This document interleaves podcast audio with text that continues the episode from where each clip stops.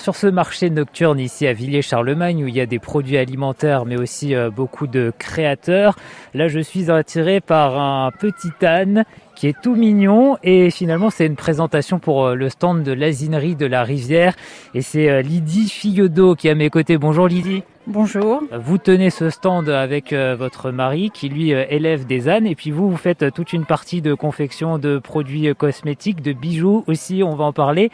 Alors vous, vous êtes basé au bord de la Mayenne, mais pas dans notre département, vous êtes basé où? Nous sommes à Gréneville, c'est dans le département 49, donc euh, et le village est traversé par la Mayenne. Voilà, c'est ça. Vous avez quand même beaucoup d'attaches avec euh, notre département. Vous êtes même mayonnaise d'origine. Exactement, je suis la Valoise. Donc vous revenez avec beaucoup de bonheur cet été à Villiers-Charlemagne. Euh, vous faites des savons, des shampoings, tout ça à base de lait d'ânesse. Pourquoi c'est bon le lait d'ânesse Alors le lait d'ânesse, c'est très bon pour toute peau sensible, les peaux sèches, eczéma, psoriasis, démangeaisons.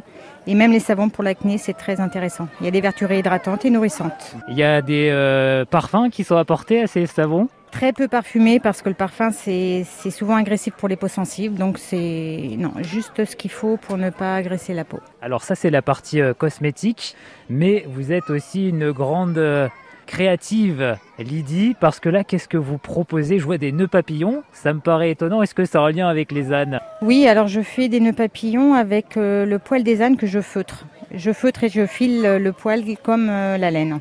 Et il y a aussi les bijoux. Oui, alors les bijoux euh, sont faits aussi avec le poil d'âne. Alors on a une ânesse claire, je récupère son poil, je le teins pour certains avec de la, teinture naturelle, la teinture alimentaire, et je mets ça sous des cabochons de verre. Et ça donne quelque chose de très très moderne, donc c'est en pendentif, il y a les boucles d'oreilles aussi Voilà, des boucles d'oreilles, des pendentifs, euh, il y a des bracelets aussi. Il y a des bagues aussi, je vois. Des bagues, et des petites broches. Il y a combien de personnes qui font ça en France, vous savez? Je ne sais pas. Moi, ça m'est venu comme ça parce que j'avais appris à feutrer la laine et euh, euh, le poil des ânes était aussi doux que la laine. Donc, du coup, j'ai essayé la même technique et ça a bien fonctionné sur le poil de nos ânes. Vous êtes peut-être la seule à faire ça alors? Peut-être, je sais. J'ai pas, j'ai pas cherché euh, si quelqu'un d'autre le faisait. Et justement, vous avez mis dans des petits flacons des poils d'âne et effectivement, quand on touche, ah ouais, c'est d'une douceur, hein c'est d'une douceur.